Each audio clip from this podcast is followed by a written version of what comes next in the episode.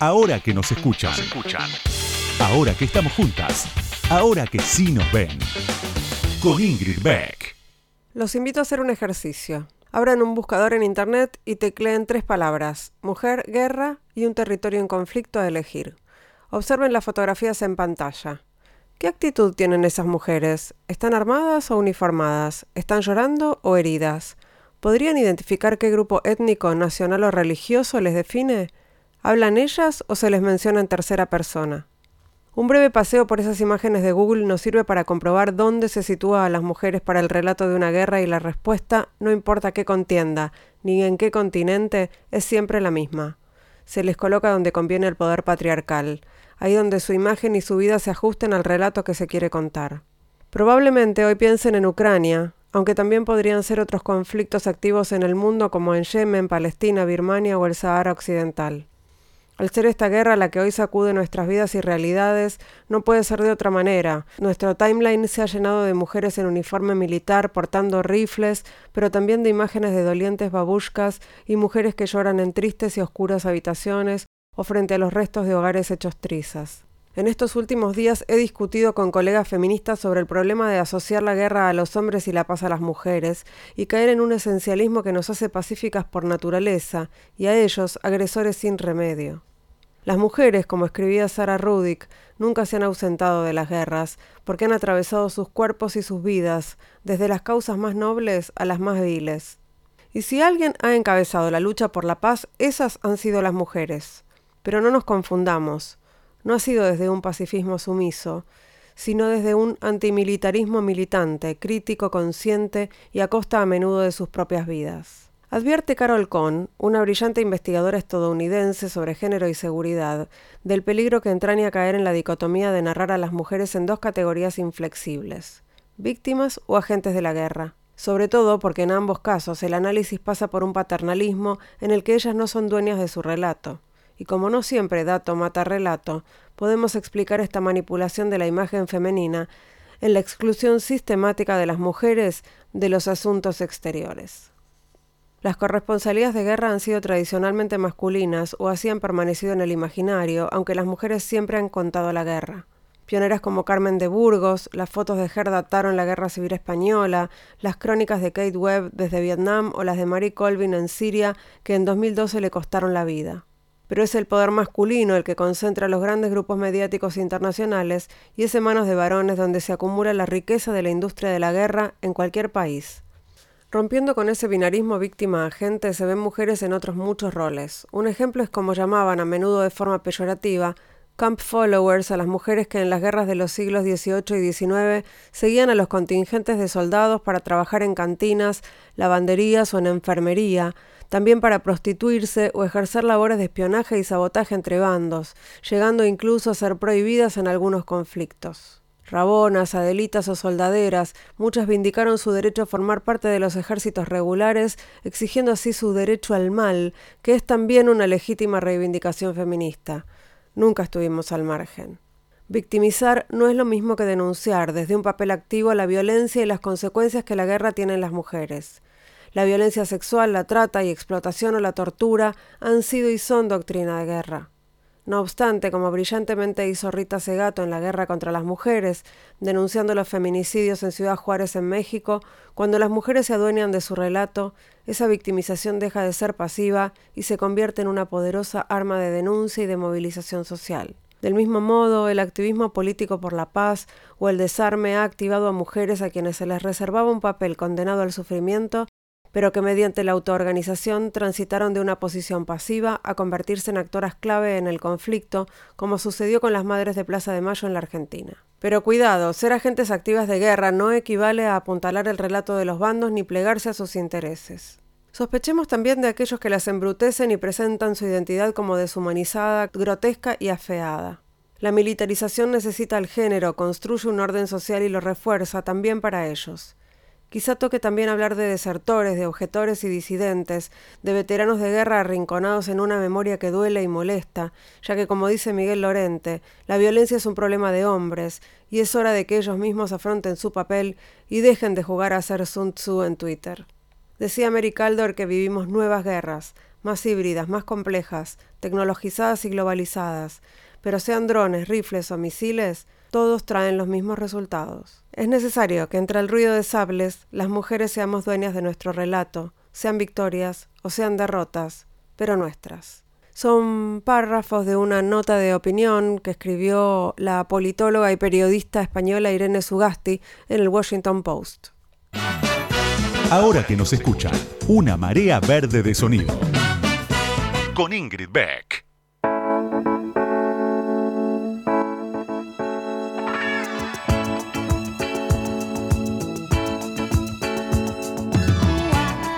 Buenas noches, buenas noches, bienvenidas, bienvenidos, bienvenides a este nuevo episodio de Ahora que nos escuchan en, nueva temporada, en puro estreno. Estamos, venimos a puro estreno y hoy, bueno, vamos a, charlar, vamos, yo, vamos a charlar, no sé por qué hablo en, eh, en primera persona del plural, voy a charlar con Valeria Isla que además de que es una persona a la que admiro, una militante, es directora nacional de salud sexual y reproductiva.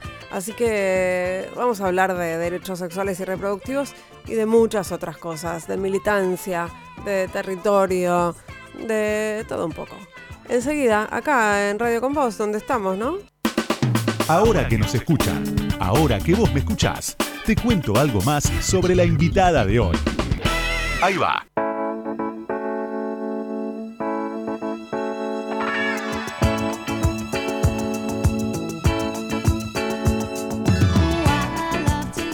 Valeria Isla es directora de Salud Sexual y Reproductiva de la Nación, un cargo que también ocupó entre 2005 y 2007. Es especialista en gestión de políticas públicas sobre géneros y derechos humanos. También es coordinadora del Plan Nacional de Prevención del Embarazo No Intencional en la Adolescencia, EñA, y codirectora de la Diplomatura en Salud y Derechos Sexuales y Reproductivos de la Universidad y Salud y el CEDES. Eh, fue consultora, también trabajó en el Ministerio de Desarrollo Social bonaerense, en el municipio de, Quilmes y en el sector de salud. Eh, coordinó programas junto con distintos organismos nacionales e internacionales como las Naciones Unidas. A lo largo de su carrera, Valeria se interesó por el acceso y la implementación de la interrupción voluntaria del embarazo, el abordaje de los abusos sexuales y embarazos forzados en la niñez y en la adolescencia, además de trabajar en el diseño e implementación de programas sociales desde la perspectiva de derechos. Muy apretada y breve tu biografía, la hicimos Valeria Isla, bienvenida ahora que nos escuchan para tener más tiempo para charlar. ¿Cómo mm, estás? Bien, gracias. Muchas gracias, Ingrid. ¿Algo para corregir en esto que acabo de leer? No, impecable. Perfecto. Eh, mientras, mientras leía tu biografía y repasaba un poco lo que íbamos a hablar hoy, me preguntaba cómo y por qué te interesaste en trabajar sobre derechos sexuales y reproductivos. Bueno, creo que como feministas, digamos que en realidad fue, me di cuenta, digamos, me ingresé al feminismo cuando empecé a trabajar en derechos sexuales y reproductivos. Creo que se cruza la, biografía personal, las historias personales, las vivencias en relación a, esta temática, las luchas individuales con una perspectiva colectiva. Y yo estaba en el, venía de trabajar en el gobierno de la ciudad de Buenos Aires en la primera eh, gestión de, Ibarra en la ciudad y me sumé al equipo de, en ese momento, el ministro Ginés González García en salud y hacía muy poquito que estaba sancionada la ley, de hecho, de, de salud sexual y reproductiva. De hecho, este año, el 2022, se cumplen 20 años y eh, se dio la oportunidad porque allí eh, justo no había una coordinación. Bueno, armamos una propuesta para que en ese momento el programa estaba dentro de lo materno infantil. En ese momento era viable hablar de estos temas ligados a la maternidad todavía. Entonces hicimos una propuesta para que salga de lo materno infantil y se instale como dentro del Ministerio de Salud como un programa sanitario y bueno, se creó y allí asumí la coordinación y bueno, una vez que me fui metiendo en este tema, bueno, no, no hay retorno. La verdad que me apasionó y además es un sector que tiene mucha conexión con la sociedad civil, con, bueno, con luchas feministas, con América Latina y es un sector muy generoso, a diferencia por ahí de otros sectores. Aquí hay, hay como una inteligencia colectiva que me, también me atrapó desde un primer momento para poder trabajar eh, muy cómodo y con muchísimos desafíos intelectuales de gestión, etcétera. Eh, estamos hablando con Valeria Isla y bueno, vos estás contando que cuando empezaste a trabajar eh, hace cuántos años, ¿cuándo fue el, gobierno de Ibarra? Estamos hablando del 2000, 2001. 2001. 2001. un momento difícil. Mm, bueno, estamos hablando de hace más de 20 años mm. y yo tengo un audio para escuchar que refleja, bueno, algo que pasó 20 años después de que empezaste con eso y que em, lo, pasamos bastante a menudo en este programa porque eh, nos gusta pasarlo. Vamos a proponer, propongo concretamente que se vote en general y en particular en una sola votación. Y hay dos senadores que van a hacer aclaración al momento de votar del sentido de su voto. ¿Ya estamos en condiciones de lanzar la votación? Se lanza la votación. Resulta aprobado con 38 votos afirmativos y 29 negativos y una abstención resulta aprobado. Se convierte en ley y se gira al Poder Ejecutivo. Bueno, claramente era el momento, el, el, 31 de diciembre, 30 de diciembre de 2020, cuando finalmente logramos que se aprobara la interrupción voluntaria del embarazo. En este caso en el, en el Senado, que fue la que finalmente sancionó ¿no? la, la norma. No sé, a mí todavía se me pone la piel de gallina cuando la escucho. Sí, a mí también. Me, encanta escucharla a Cristina, por un lado, eh, y por otro lado, sí, sí, es un momento histórico. Yo me emociona, me emociona y escuchar eh, y ver los videos de la calle en ese momento. Sí, increíble. Eh, ¿qué, mm, ¿Por qué decías que te gusta escucharla, Cristina? Porque es un poco simbólico para nosotros dentro del peronismo, dentro del feminismo, eh, siempre fue necesario eh, también realizar incidencia con Cristina y lograr el apoyo de Cristina y en este momento era importante, creo que su hija eh, Florencia y bueno y otras compañeras militantes han, han hecho mucho para eso y bueno finalmente ella es una gran política, entonces creo que, bueno, apoyó y fue muy importante que esta ley se votara también con su acompañamiento. Eh, en, el, en el medio, en esos 20 años, ¿no? Pasaron un montón de cosas, hubo fallo fal eh, y hubo también retrocesos, ¿no? En algún momento pensaste, esto no, vivimos el momento en 2018 de la, de la, cuando fue cuando no, se, no salió del Senado. Pero nadie pensaba en ese momento esto no va a salir. Pensábamos tarde o temprano, más temprano que tarde va a salir. Pero digo, ¿en algún momento pensaste, estamos, estamos fritas?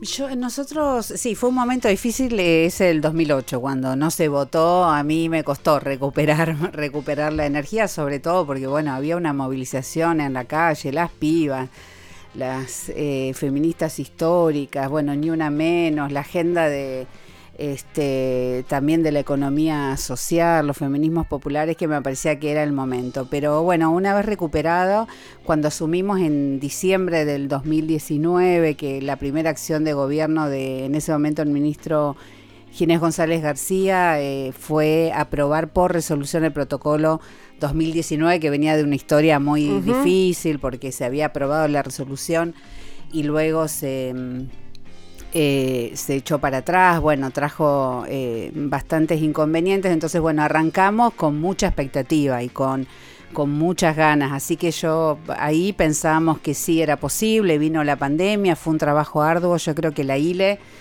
eh, y todas las redes de salud y salud comunitaria, como son los socorristas también, apoyaron mucho, más el 0800 y el 2000, diría que el 2020 fue un año donde trabajamos eh, cuerpo a cuerpo con las provincias también y los servicios para garantizar la ILE. Y cuando nos decían, bueno, estamos en pandemia, no sé si es el momento porque los equipos de salud están muy estresados, nosotros planteábamos que ya se estaban haciendo las ILES en el sistema de salud, se había declarado como prestación esencial, sensible al tiempo, la ILE. Así que, bueno, sufrimos un poco este, antes ahí, cuando, cuando vino el recrudecimiento de la pandemia, un poco antes de que se presente la ley, pero bueno, tuvimos mucha fortaleza con todas las redes feministas eh, en los distintos lugares del gobierno y en la sociedad hubo una inteligencia sin dudas colectiva y bueno, el gran apoyo de de Vilma. Creo que Vilma Ibarra fue una protagonista muy importante en el armado, en la trama, digamos, política y la construcción de consenso, más allá de todos los aportes técnicos, institucionales que pudimos hacer desde, bueno, con el equipo de Eli, de Elizabeth, con el equipo en ese momento, Carla, hoy ministra, era secretaria de Acceso a la Salud y, nosotras que formamos parte de esa eh, construcción, digamos, de que fue la redacción de la ley, pero sin dudas Vilma y todo el diálogo también con el presidente eh, y el apoyo, bueno, político del presidente, de ese momento también de de Ginés, que ya venía con una historia en este tema, fueron claves. Pero también fue clave la oposición, mm. todas las, eh, las legisladoras, todos los partidos políticos que pusieron como prioritario este tema y trabajaron mucho al interior de sus partidos y no fue fácil para ellas. Eh, así que yo creo que, que, bueno, que eso nos dio, nos iba dando eh, día a día información y bueno, también las periodistas, las actrices, o sea, cada uno, cada una iba tramando, iba organizando los consensos y las condiciones de viabilidad que pudimos construir entre, todo, entre todas para que finalmente la voluntad política empujara eh, y, y, nos permitiera coronar, digamos, con esta, con esta ley, que es una ley que muy garantista de derechos, que incluye la ESI, que incluye eh, salud sexual y reproductiva en términos de acceso gratuito, los tres subsistemas, es para todo el país. Hasta las 14 semanas, inclusive sin tener que dar motivos, ir a, cualquier centro de salud y pedirlo, eh, realmente es eh, muy gratificante. Más allá del texto de la ley, que, como vos decís es un, es un gran texto, es una, es una ley muy interesante y modelo, eh, que de hecho la miran desde de, otros países, también es lo que vos relatás, es que es muy interesante cómo se llegó a, ese momento, a esa votación, a esa aprobación, eh, la actuación de todos los colectivos y también la demostración de que las mujeres eh, podemos rosquear ¿no? en política, que, nos podemos, que podemos hacer alianzas eh, y que trascienden, en, estos casos, trascienden además las, los partidos políticos, ¿no? Cuando hay una, una causa así aglutinante. A mí eso me parece muy impresionante y esta articulación entre la sociedad civil y las dirigentes políticas, eh, las funcionarias y, las legisladoras, me parece que también es un modelo a mirar, ¿no? A transmitir, es como una experiencia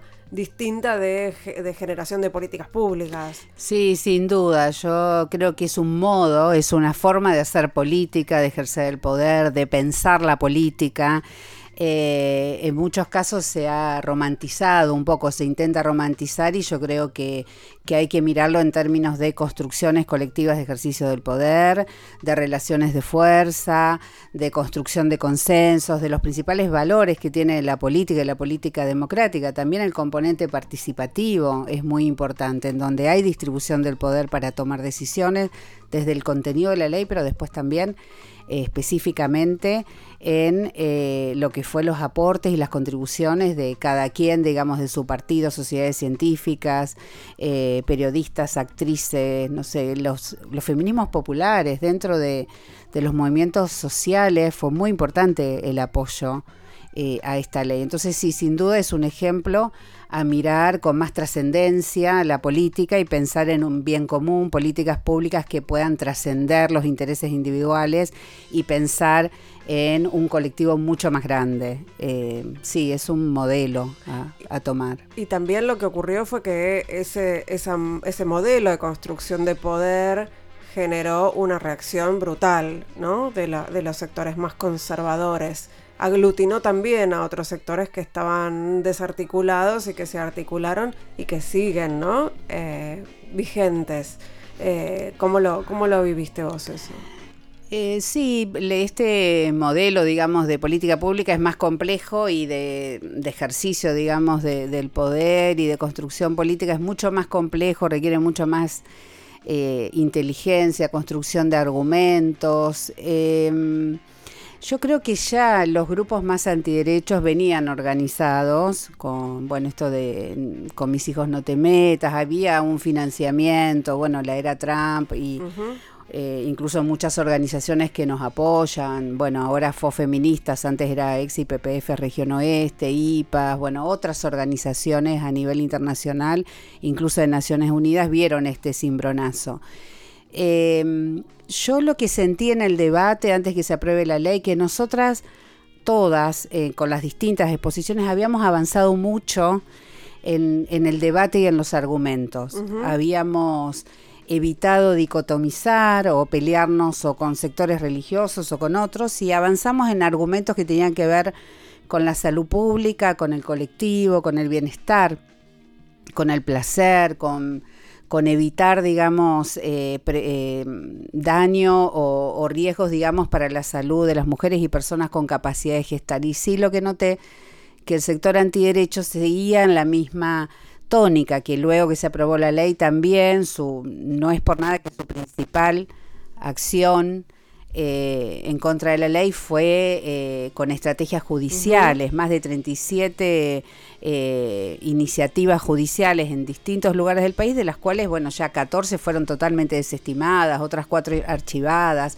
y todas van en camino a esta situación. Sí es cierto que hubo mucha agresión y sí en la primera etapa de implementación de la ley cuidamos mucho y tratamos de cuidar mucho y poner en valor los equipos que sí garantizaban en algunas provincias porque estaba el estigma, porque eh, tuvieron cierta repercusión. Pero por otro lado, al ser ley, habilitó mucho, porque hacer ley y que a nosotros desde el Estado Nacional y desde algunas provincias también compráramos misoprostol y lo distribuyéramos gratuitamente en los centros de salud, eh, eso permite transmitirle a la gente, me parece que eh, permite decirle, mira, eh, esto es ley, podés acceder gratuitamente, está, es, una, es tu derecho, es una garantía de derechos, invierte la situación previa a la ley.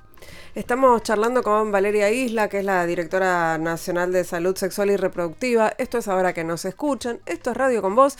Vamos a escuchar a Sting haciendo Every Breath You Take. Me salió bien, Lucas. Bien. Mi operador me, ¿cómo se dice? Me habilita, dice que está, que está bien, que mi inglés es bueno. Y vamos a escuchar a Sting y enseguida seguimos charlando con Valeria Isla. No se vayan.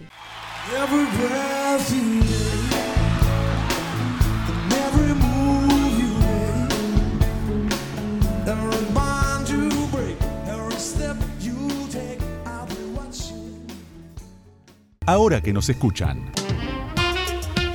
Entrevistas a las mujeres que mueven el mundo.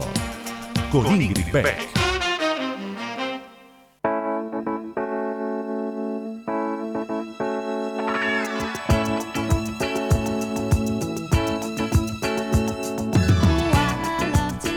Seguimos en Ahora que nos escuchan, estamos charlando con Valeria Isla, que entre muchas otras cosas es directora de Salud Sexual y Reproductiva del Ministerio de Salud de la Nación. Estamos hablando, por supuesto, porque un rato le vamos a dedicar, un rato largo, a la interrupción voluntaria del embarazo. Y tenemos un audio para escuchar que tiene que ver con, cómo se implementa, cómo se está implementando eh, la ley desde su sanción. Y si te parece, charlamos sobre eso. A partir de la sanción y entrada de vigencia de la ley, en todo el país se ha avanzado. Nosotros teníamos a diciembre del 2020 903 efectores, es decir, centros de salud y hospitales que garantizaban en ese momento la ILE. Y hoy tenemos 1.243 en todo el país. Aquellos que tenían muy poquitos avanzaron y quienes tenían más han avanzado mucho. Hay algunas provincias que han avanzado más que otras, pero todas han tenido el gran respaldo de la ley y hemos logrado aumentar equipos de salud que la mayoría de los casos los atienden en el primer trimestre, es decir, que llegan antes, o sea, acceden a la IBE. En términos generales está ocurriendo eso, a mayor difusión e información permite que mayor cantidad de personas consulten, se informen y puedan acceder con mayor facilidad. Bueno, era, era la mismísima Valeria Isla hablando de la, implementación de, de, la interrupción voluntaria del embarazo, que eh, son en general todas buenas noticias, pero sabemos que la Argentina es muy desigual eh, y que hay lugares en donde todavía, por distintas razones, ¿no? Cuesta eh, que los efectores de salud eh, hagan las, las realicen las prácticas o que haya efectores de salud efectivamente. ¿Cómo identificas vos esas desigualdades en la Argentina? Sí, sin duda, estas 930 equipos de salud, siempre hablando del sector público, eh, que estaban en diciembre de 2020 y hoy ya, de lo que decía en el audio, ya hoy tenemos un poquito más, 1340 más o menos. Eh, es nuestra línea de base, es, lo, es de donde partimos y estos, están estos centros y equipos están distribuidos de manera absolutamente desigual. Entonces es parte del trabajo de la implementación de la ley, que, que, a partir de la sanción empezó otro proceso que es un poco más lento y es en donde estamos trabajando y hemos trabajado este año arduamente, acompañar a cada una de las provincias porque el gran desafío es aumentar estos equipos e instalar la IBE en el primer nivel de atención. Nosotros desde la Dirección Nacional... El primer nivel de atención son los centros de salud. Los centros de salud donde locales, se hace locales, la salita, barriales, hay salitas en los SIC, en los centros de integración comunitaria, en las salitas de atención primaria. Es decir, que no haga falta ir al hospital, eh, que se llama de segundo nivel, o que, o que sea una atención solo hospitalaria, sino que esté lo más cerca de las personas y de los barrios y donde viven la gente posible, tanto el misoprostol que ha permitido una revolución, digamos, en términos de seguridad y de, medicación para la interrupción del embarazo y nosotros los enviamos directamente a los equipos que hacen la práctica y a los programas provinciales. Pero entonces los botiquines de salud sexual y reproductiva, que ya llevamos un millón desde el 2010, se distribuyen en 5.600 centros de salud de todo el país y hoy estamos en 1374 eh, lugares donde se dispensa, se hace consejería y se realiza la IBE o ILE. Entonces nuestra meta es esa, llegar a los 5.500, 5.600 centros de salud que reciben botiquín con anticonceptivos, preservativos, anticoncepción de emergencia, eh, con misoprostol y con un equipo que pueda hacer consejería y realizar la práctica al menos en el primer trimestre, o sea, hasta la semana 12, digamos. Entonces tenemos un arduo camino. Por ejemplo, Provincia de Buenos Aires está haciendo un trabajo fantástico con la voluntad política de Keplat, del ministro, que más allá de la pandemia ha priorizado este tema y tiene un equipo desde, bueno, Carlota Ramírez es la, directora eh, y todo un equipo de, de, gabinete que desde durante toda la pandemia han también caminado y estado muy cerca de los hospitales, los centros de salud, los municipios para ampliar equipos. O sea, se necesita mucha voluntad política, mucho acompañamiento territorial, mucha capacidad técnica.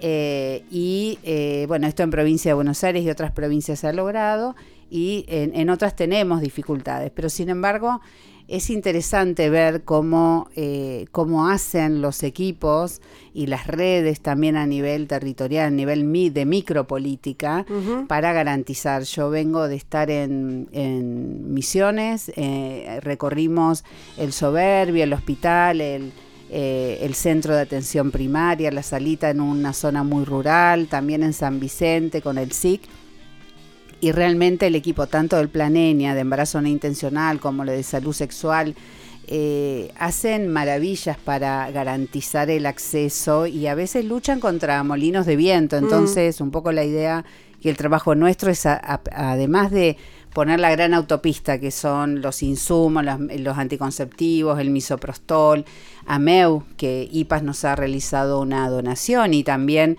FO Feminista nos donó 25.500 tratamientos de Convipac, mifepristona y misoprostol. Sí, que llegaron finalmente. Llegaron y ya están en ADMAT, están haciendo la última evaluación para darnos la certificación y poder distribuirlo, que es el estándar de oro. Sí, vamos a traducir eh, un poco. AMEU es eh, la, la interrupción eh, eh, por, por aspiración, ¿no? Aspiración manual endouterina que reemplaza al legrado, porque bueno, Claro. es la técnica que recomienda la OMS, porque ya el legrado está totalmente desestimado y desaconsejado en términos de calidad. Y también es una práctica ambulatoria, no es una práctica que requiere internación. Y la, la, combinación de misoprostol y mifepristona también es la recomendación para los eh, abortos medicamentosos, ¿es así? Sí, ya estaba en el protocolo que firmamos en eh, fines en diciembre del 2019, en los protocolos eh, que vamos recomendando, por más que no estaba registrada ni comercializada en la Argentina. La sí mifepristona, sí. la mifepristona, Claro. claro. el misoprostol sí. Entonces la, la mifepristona es un estándar de hora, mejora los tiempos, los procesos y bueno, es muy requerida por, por, las, eh, por los equipos de salud porque realmente mejora eh, el tratamiento.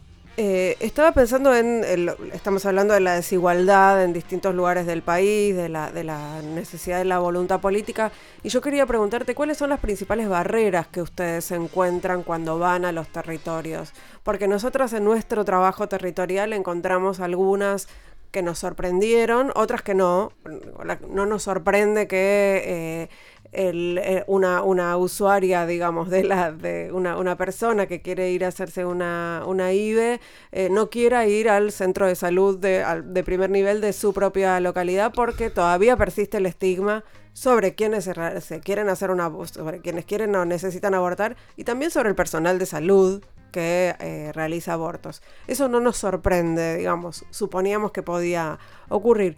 Nos sorprendió, sí, eh, nos sorprendieron otras barreras como por ejemplo la dificultad para trasladarse de las personas que quieren realizarse un aborto porque eh, las derivan a algún lugar lejano y no tienen plata para trasladarse, ¿no? Algunas barreras que por ahí antes de la ley no las podíamos detectar. No sé cuáles son para vos los principales obstáculos. Yo di dos ejemplos, tengo más, pero, pero me gustaría escucharte. Sí, eh, los obstáculos son, y es lo que nos llega también mucho eh, por el relato de las mismas personas, mujeres o personas con capacidad de gestar o por el 0800, que es eh, la línea directa, digamos, que tenemos con la población.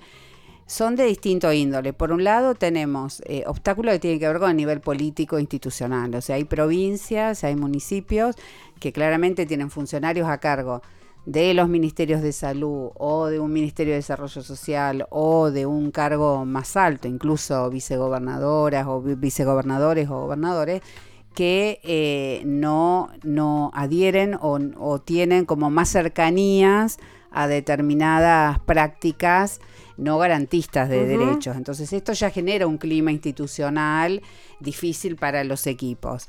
Eh, después hay eh, barreras que en esto sí estamos también trabajando, es una dimensión muy importante que se trabaja a nivel de Consejo Federal porque esto determina mucho las condiciones de trabajo de los equipos de salud. Y también de lo que es salud comunitaria, de las socorristas, por ejemplo. Es, es totalmente diferente las adversidades. Además por el financiamiento, si bien nosotros financiamos y acompañamos con recursos, eh, también es importante el reconocimiento eh, con estímulos y con este acompañamiento a los equipos que realizan la práctica, que al principio se veían también muy eh, sobrecargados porque les derivaban todas las situaciones. Entonces después es un nivel técnico que tiene que ver con la calidad de la atención, que eso hemos ido trabajando, eh, por ejemplo, con eh, la cantidad, cómo es el tratamiento, las dosis, las dosis adecuadas, cómo hacer la consejería, eso lo trabajamos en más Capacitación, sencillo, capacitación, sí. básicamente. Y fortalecimiento de las redes, conectar con la gente que sí está trabajando este.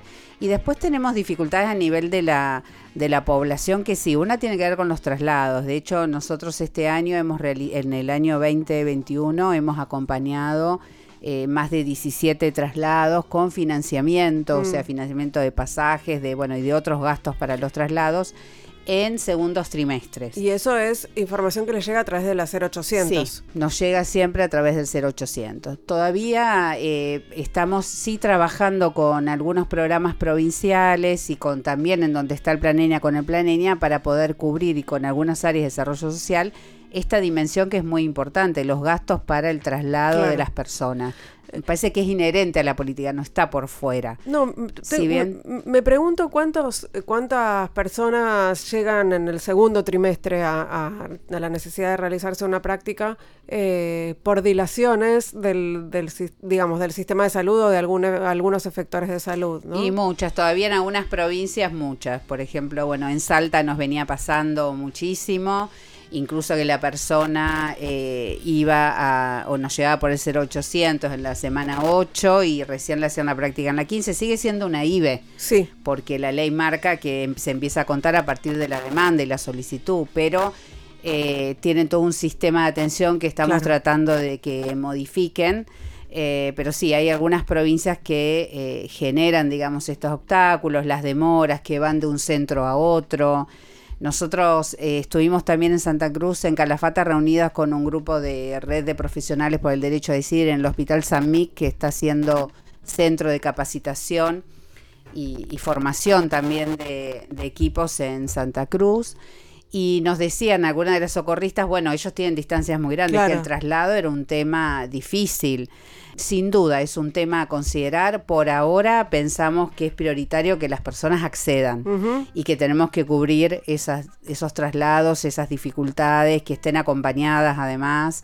Pero bueno, sí, es una, una barrera. Estamos con Valeria Isla, directora nacional de Salud Sexual y Reproductiva de la Nación. Estamos hablando de cómo se está implementando la interrupción voluntaria del embarazo en la Argentina.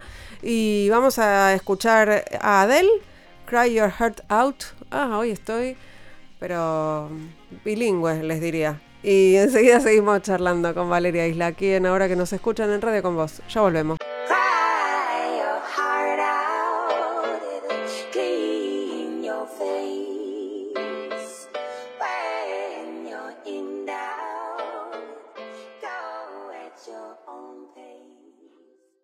Ahora que nos escuchan, nos escuchan. Entrevistas a mujeres que hicieron, hacen y van a hacer historia con Ingrid Beck.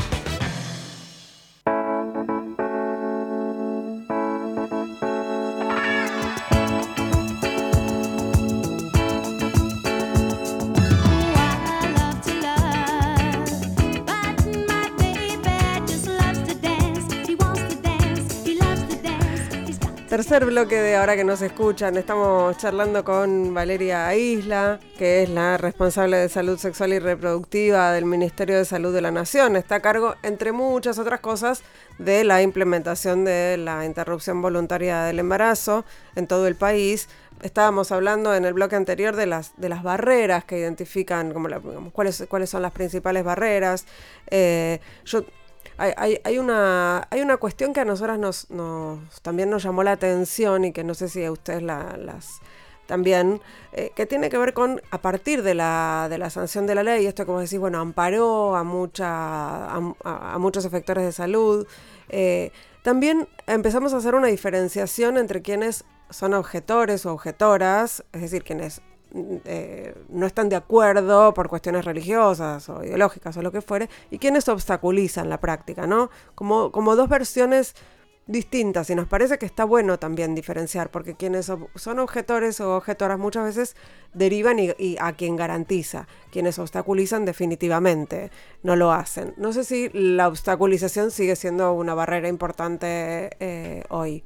Sí, eso lo vemos en los hospitales o, por ejemplo, si tenemos los jefes de servicio, algunos en algunos lugares de tocoginecología, eh, en algunos grupos de pediatría, sobre todo en el mm. tema de niñas víctimas de abuso sexual y acceso a la, a la IBE o a la ILE.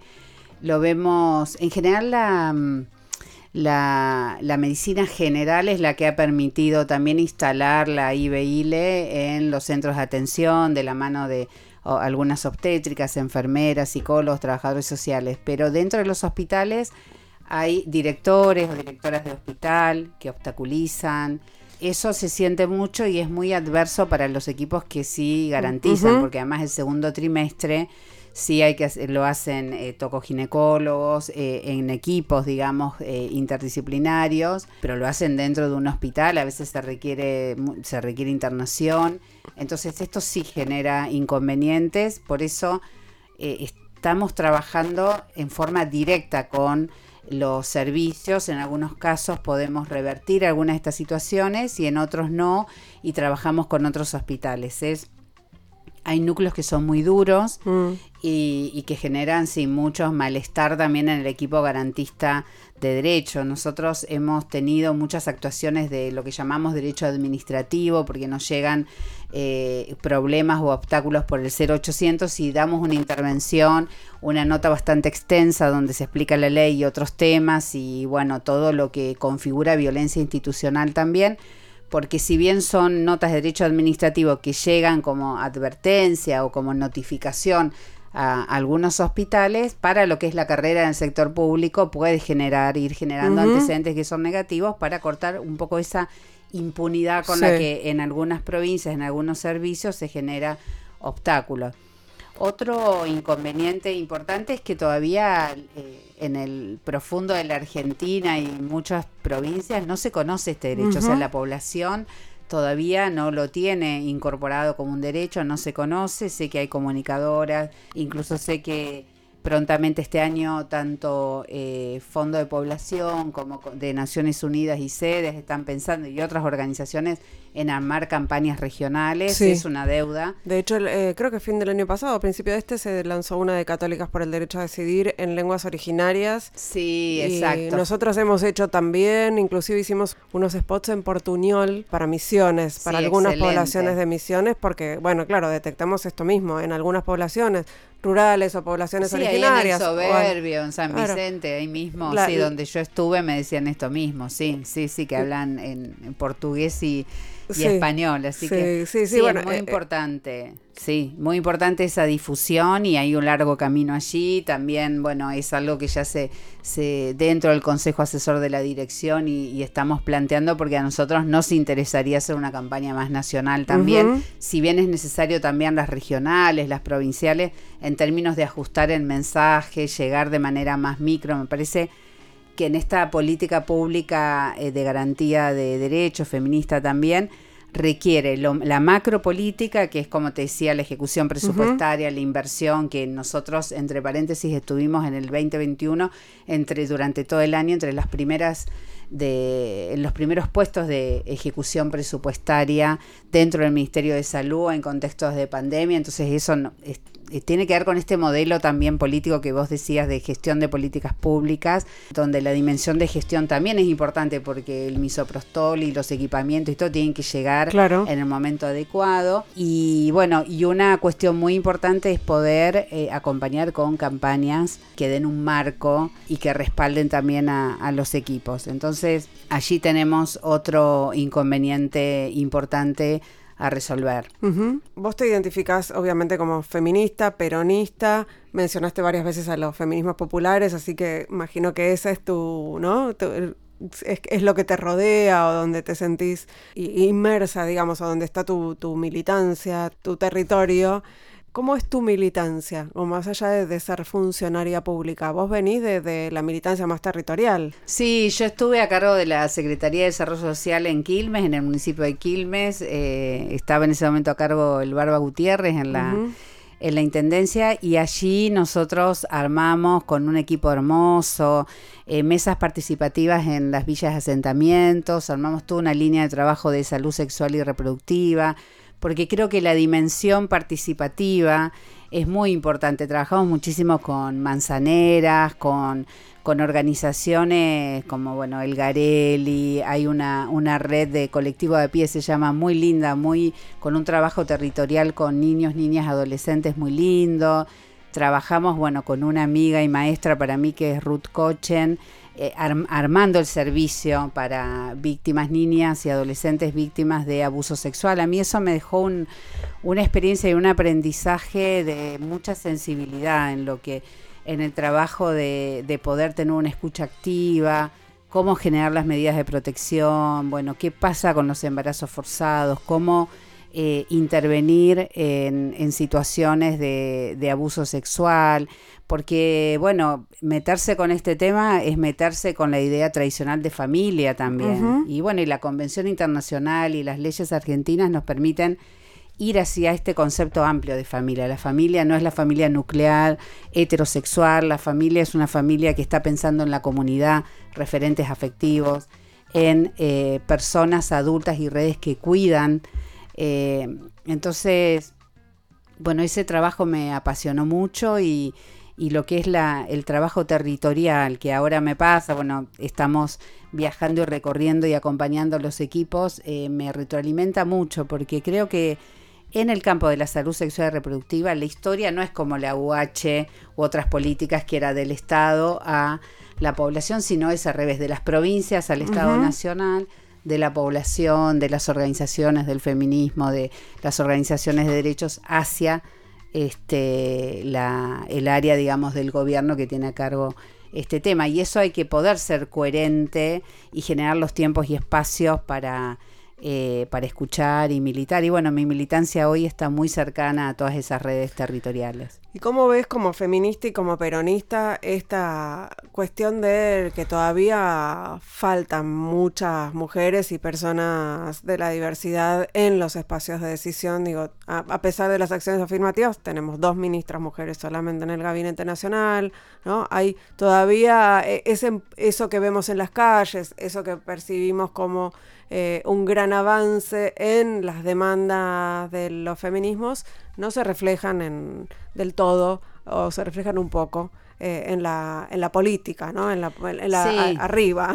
Sí, justo todo el tema de IBE, todo el proceso con la ley, los derechos sexuales y reproductivos fue como un nicho, ¿no? Porque nos juntamos ahí las feministas, incluso como dice Carla, ella se nombra como una eh, feminista en construcción, ¿no? Es muy lindo lo que va planteando en su propio proceso y me toca también hoy en el Ministerio de Salud tener eh, trabajar con Sandra Tirado, que es de Tucumán, que realmente apoya muchísimo todas estas políticas. Entonces, nosotros estamos como en un microclima, eh, o yo particularmente, porque bueno, trabajo en forma directa con, con dos mujeres que ocupan cargos de poder y que acompañan esta agenda, pero sin duda, sin duda desde las fotos donde hay solo varones en puestos de decisión, hasta, bueno, cómo es la conformación de los ministerios y, y los cargos que hace falta avanzar muchísimo y, bueno, es una eh, es una lucha que, que, hemos avanzado un poco y, retrocedido. Yo miraba Chile, lo que pasaba mm. en el gabinete de Chile, bueno, muy emocionante. Una amiga decía, que fue a la asunción de Boris, decía, vengo del Disney feminista. Sí, además la, lo intergeneracional me parece muy, muy interesante también. Y lo inter... Eh, y, que haya también eh, todo lo que es la, normativa sobre cupo de personas de la diversidad, bueno, eh, trans, me parece muy importante, pero bueno, ahí también nos queda muchísimo todavía por hacer. Y, lo otro que me parece que es algo que está más invisibilizado, pero que es muy importante mirar es, son los derechos de las de sexuales y reproductivos de las personas con discapacidad. Todo ese modelo social de la discapacidad ligado a derechos sexuales. Ahora el año pasado se sancionó, se modificó la ley de contracepción quirúrgica donde lo que modifica son justamente los consentimientos informados, porque antes no se tenía en cuenta la voz de las mujeres y personas con capacidad de gestar. Ahí está Red y una organización maravillosa de mujeres con discapacidad donde son protagonistas, FUSA, bueno, hay muchas organizaciones pero me parece que ahí también tenemos que ir en determinados colectivos para seguir avanzando que puedan ocupar lugares de, poder. Y no por, perdón, no por el argumento más romántico, que las mujeres podemos ser más sensibles, justamente, sino porque necesitamos ocupar espacios de poder para llevar adelante la agenda que tenemos, que es muy amplia y muy ambiciosa y necesitamos estar en esos lugares. La ley no se podría haber hecho si no hubiera estado Vilma Ibarra, si no hubiera estado Elizabeth, si no hubiéramos estado muchas de nosotras allí para empujar y, hacer todos los días incidencia a través de la gestión. Valeria Isla, qué placer tenerte en este programa. Se nos escapó, se nos fue, se nos fue todo el programa. Terminó. Bueno, ¿qué va a ser? Muchas gracias por haber venido. Fue Muchas gracias. Un placer enorme y nos vamos escuchando temazo. Vivir así es morir de amor, pero en la versión de Nati Peluso, espectacular. En la operación técnica estuvo Lucas Rodríguez Perea, en la musicalización Sergio Ciriliano, en las redes Melanie Berardi y en la producción Mariana Boca. Nos vemos, no, nos vemos, nos reencontramos, nos escuchamos el miércoles que viene a la medianoche acá en Radio con vos. Chau.